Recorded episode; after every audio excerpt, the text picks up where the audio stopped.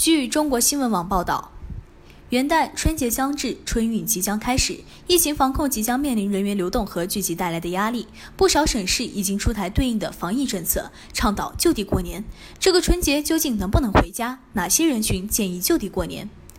春运时间表明确，多地倡导就地过年。十八日，国务院联防联控机制举行新闻发布会。国铁集团劳动和卫生部副主任武世平在会上介绍，二零二二年春运将于一月十七日开始，二月二十五日结束。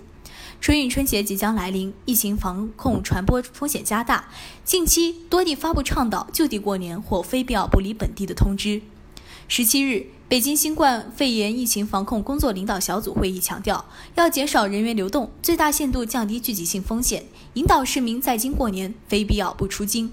广西壮族自治区日前发布关于2022年元旦和春节期间新冠疫情防控健康管理的通告。通告中提到，倡导就地过年，严格限制人员前往国内中高风险地区及所在县市区。八日，在上海市召开的新闻发布会上，上海市卫生健康委提醒广大市民尽量做好个人防护，非必要不离户。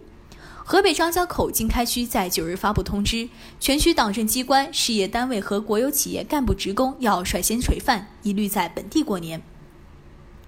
核酸检测证明提前报备，确需返乡要满足这些条件。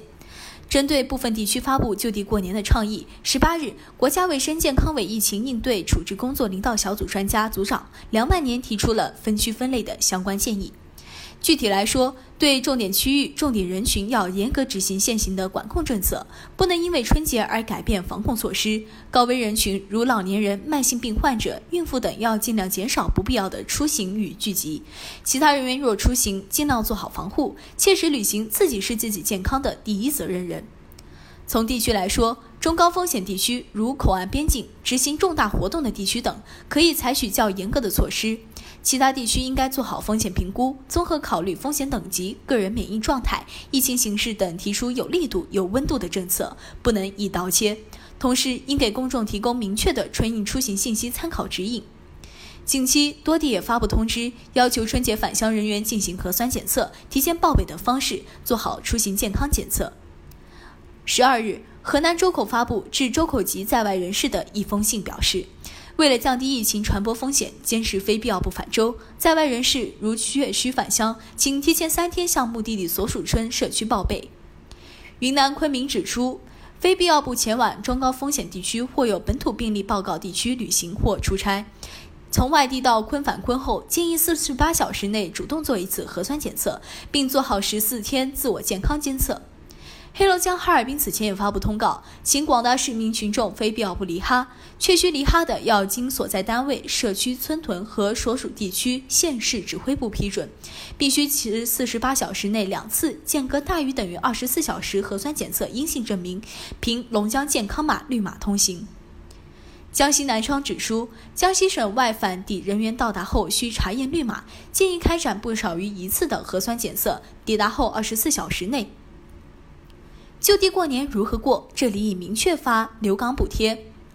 针对就地过年人员，部分地区也提出做好服务保障措施。北京市提出要做好在京过节服务保障，让防疫更好体现城市温度，加强生活必需品市场监测，确保价格稳定、供应充足，扩大公共文化供给，加大冬奥相关节目投放，丰富市民节日文化生活，保持节日期间疫苗接种服务不断档，做好留京师生、务工人员等留京群体生活服务和人文关怀。